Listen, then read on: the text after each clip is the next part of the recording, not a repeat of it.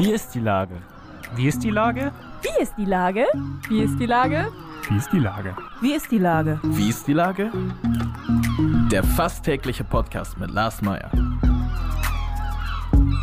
Wie ist die Lage? Unser fast täglicher Podcast als Kooperation von der Mopo und der Gute-Leute-Fabrik spürt tagesaktuellen Fragen nach. Seit 2020 kommen prominente Lenker und unbekannte Denker, also Barkeeper, Bäckerinnen oder Bürgermeister, knapp 15 Minuten zu Wort. Die Auswahl ist rein subjektiv, aber immer spannend und überraschend. Mein Name ist Lars Meyer und ich rufe fast täglich gute Leute aus Hamburg an. Unser Partner, der das diese Woche möglich macht, ist Überquell. Überquell steht für ehrliche, handgemachte Biere und ein ausgelassenes, buntes Miteinander. Der Hafen und St. Pauli sind das Zuhause der kleinen Craft-Brauerei. Das war Werbung. Herzlichen Dank. Heute befrage ich den ehemaligen Hamburger Bundestagsabgeordneten der CDU, Markus Weinberg. Ahoi, Markus. Ja, hi, ahoi, Lars. Lieber Markus, du warst kurz Politikpensionär und nun bist du Kollege sozusagen. Als Partner einer Agentur mischst du jetzt in der Kommunikationsberatung mit. Wie kam es dazu? Richtig, richtig. Ich habe äh, tatsächlich nach der Zeit im Bundestag, 16 Jahre, mir dann auch drei Monate gegönnt, um die Dinge zu verarbeiten, äh, Gespräche geführt und bin jetzt als äh, Partner eingestiegen bei Guru, einer Hamburger Agentur, insbesondere für den Bereich Public Affairs, aber Guru selbst macht ich sag mal so, von der gesamten Kampagnenentwicklung, vom Storytelling äh, und den sozusagen kanalübergreifenden Content-Erstellungen natürlich äh, alles bietet alles an. Und da bin ich jetzt eingestiegen als Partner und freue mich auf neue Aufgaben. Und äh, insoweit ist die Zeit des Pensionärseins schon vorbei. Ja, das war eine kurze Zeit, aber du hast gesagt, du hast es erstmal verarbeitet. Was äh, der, an der Komplexität der, der Verarbeitung, äh, Verarbeitungssachen, äh, was war denn so das Wichtigste, was du verarbeiten musstest erstmal? Die eigentliche Niederlage? Na, die hat sich ja schon abgezeichnet, die äh, Niederlage im, bei der Wahl, bei der Bundestagswahl. Obwohl wir in Altona äh, den, die geringsten Verluste hatten, bei den Erststimmen war es aber ausweglos hier den Wahlkreis zu gewinnen. Nein, dann kommen Aufgaben wie, dass man sein Büro abrüstet, man muss sich um die Mitarbeiter kümmern.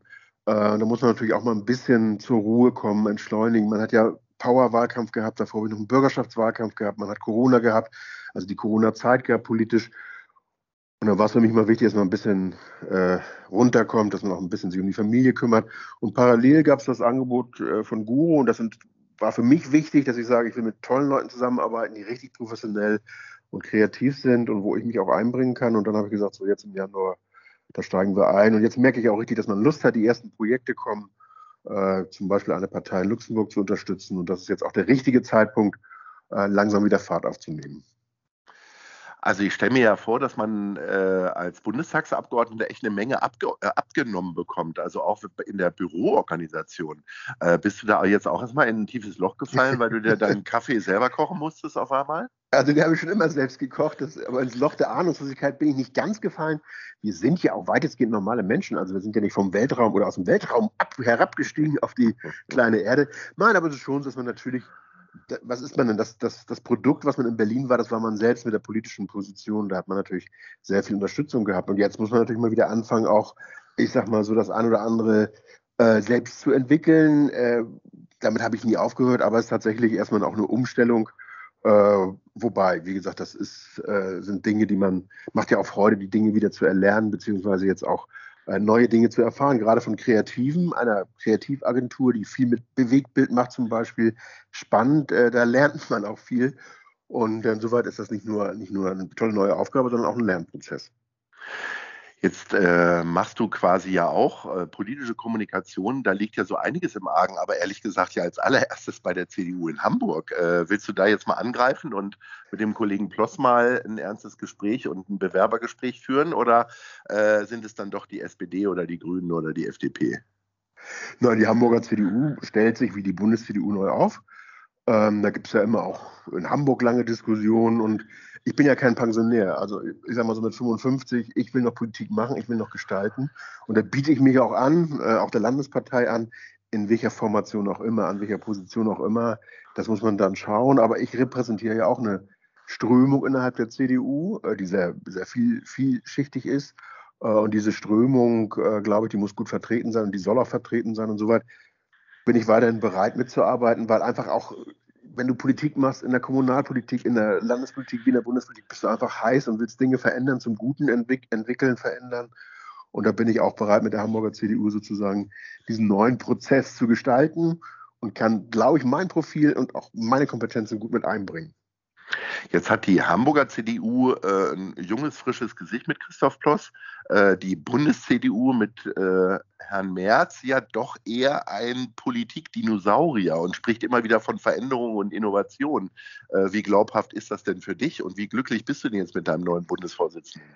Ja, da würde ich ja genau in der Mitte landen dann. Ne? Wobei mit dem jungen Gesicht, das wäre ja eigentlich auch auf mich zutreffend. Nein. Ja. Ach, das ist, äh, äh also Politik vom Alter abhängig zu machen, glaube ich, ist äh, ein falscher Ansatz. Äh, das sieht man auch in der Geschichte, nicht nur Deutschland, sondern auch in Europa. Insoweit ist es so, dass Friedrich Merz, ich habe ihn ähm, nicht so euphorisch in der Anfangsphase unterstützt, aber jetzt einen wirklich guten Aufschlag hatte. Und jetzt obliegt es ihm, äh, die Dinge zu bewegen, die Partei neu aufzustellen, die Menschen mitzunehmen und auch das Profil, was ist eigentlich konservativ, zu schärfen.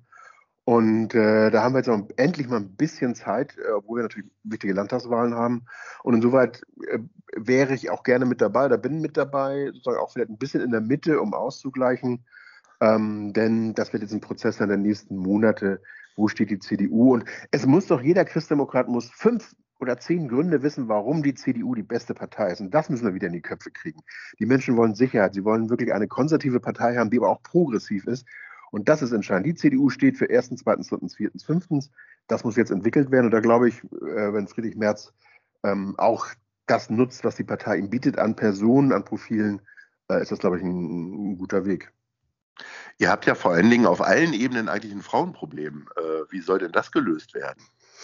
Naja, wie in Altona, wenn ich das kurz nochmal einflechten darf, als kleine Werbelinie. Wir haben immer äh, sozusagen einen hohen Anteil von Frauen gehabt, jetzt in allen Positionen drei, mindestens 30, 40 Prozent, zum Beispiel bei den, bei den Kandidaten für die Bezirkswahlen.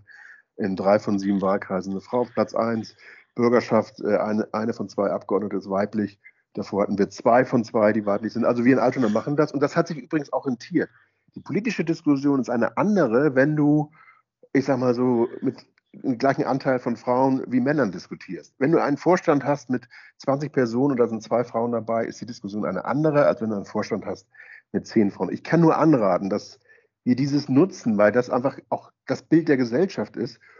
Und da bin ich immer vorne weg. Da werde ich auch weiter Forderungen stellen. Also ich gehöre auch zu denen, die sagen, die Doppelspitze zumindest äh, auf Kreisverbandsebene sollte sein. Und ich bin auch Anhänger, wie du weißt, für Quoten und Quoren einfach zur Überbrückung. Aber da habe ich momentan keine Mehrheitsposition. Ähm, du wohnst ja in Bahrenfeld und Bahrenfeld äh, gewinnt ja tatsächlich immer mehr an Attraktivität. Da ist äh, die Science City vor allen Dingen als erstes zu nennen. Da passiert ja echt eine ganze Menge. Wie erlebt man das denn so als Bewohner dieses Stadtteils? Ja, also richtig ist, dass im Bahnfeld bewegt sich viel. Science City ist ein super Projekt. Das wird äh, Hamburg bereichern, das wird auch Bahnfeld bereichern. Allerdings würde ich sagen, die Dinge haben auch immer zwei Seiten. Denn ich bin schon als Bahnfelder auch ein bisschen abgeschreckt über das, was man so hier erlebt an Baumaßnahmen. Also wir müssen Wohnungen bauen, klar. Wir werden auch die Trabrennbahn, das ganze Areal bebauen. Aber wenn du teilweise durch Bahnfeld und durch Hamburg fährst, dann siehst du, wie diese Baulückenschließung immer mehr dazu führt, dass wir wieder verdichten mit langweiligen, mit öden, äh, grauen Gebäuden. Und da, glaube ich, müssen wir mal ansetzen, weil ich muss schon sagen, hier im Bahnfeld fällt es extrem auf. Von Sauerstraße ist alles bebaut, fünf-, sechsgeschossig, monoton teilweise.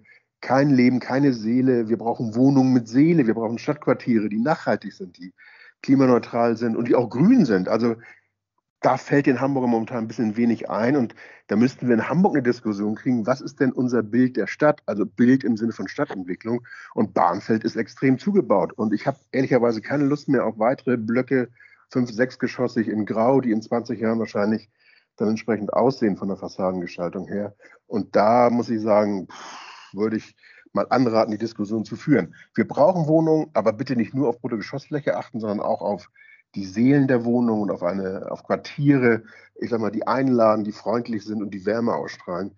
Das fehlt mir ein bisschen. Ich finde, jedes Quartier könnte ja zumindest architektonisch gesehen äh, ein Leuchtturmprojekt haben. Also wenn man äh, durch die neue Mitte Altona geht, dann bleibt man eigentlich ja nur vor der alten Kleiderkasse stehen mit der blauen Blume, äh, wo man sagt, ja, das ist schön, aber das ist auch äh, wahrscheinlich mutmaßlich 80 Jahre alt. Äh, ja, diese ganzen ja. neuen Dinger, die da entstanden sind, äh, lohnt sich ja nicht mal, das Handy rauszunehmen, um, um da ein Foto zu machen. es ist halt der Wasserturm, der jetzt von Andreas Dressel mit gerettet wird, die äh, möglicherweise ein Fotomotiv hergeben. Äh, und ähm, in Bahrenfeld ist das genauso, wie du sagst. Also sind halt wirklich alles nur so Plattenbauten. Ja, wir haben natürlich auch ein Bahnfeld. Bahnfeld ist auch ein gewachsener Stadtteil. Wir hatten hier mal ein Straßenbahnquartier. Und mittlerweile siehst du, tritt genau das ein, was du gesagt hast. Eigentlich muss man noch auch historisch gesehen die Denkmäler der Vergangenheit mit integrieren in äh, Stadtentwicklung. Und da ist es so, Blaue Blume oder das Thema äh, Neue Mitte Altona, da wird man sehen, wie sich das entwickelt. Aber das Areal um der Blauen Blume, das ist natürlich idyllisch. Und so haben wir ja in Ottensen oder auch in anderen Stadtteilen in Hamburg diese Quartiere noch. Aber die Neubauten, die Baulückenschließung, das wird wirkt sehr monoton und äh, tatsächlich geht es wirklich um fünfgeschossig Hochbauen, grau. Und das ist nicht das, was äh, Lebendigkeit und eigene, eigene Seele anspricht. Nun denk mal an Folgendes. Wir haben 104 Stadtteile in, in Hamburg. Mhm. Da wäre doch mal auch eine Idee, Stichwort Smart City. Und Smart City ist mehr als Digitalisierung. Da geht es um Grün, um Klimaneutralität, auch um ein soziales Miteinander. Warum machen wir nicht so einen Stadtteil Hamburg 105? wo man dann sagt, das wird ein, ein Smart City Stadtteil. Wir haben das in Wien-Aspern wird das gemacht, in Oslo war ich, in Kopenhagen, in Stockholm. Andere Städte gehen da ganz anders mit um. Die bauen sozusagen ähm, das sozial Gewachsene auch mit ein. Und das gibt es in Hamburg teilweise auch, auch die Diskussion. Aber wenn ich dann sehe, was tatsächlich vor Ort gebaut wird, gehe ich durch Bahnfeld und sehe fünfgeschossig plus Staffelgeschoss in Grau, monoton, langweilig. Und ein, das ein Punkt ist ja, ein Punkt, jetzt wird man immer sagen, Smart City, ja, das ist teuer, neueste Technik, wie auch immer. Was mich ja nur wundert ist, wir wollen dann auch immer ja ein bisschen nachhaltig sein hier. Jeder schreibt sich das ja aufs Revers.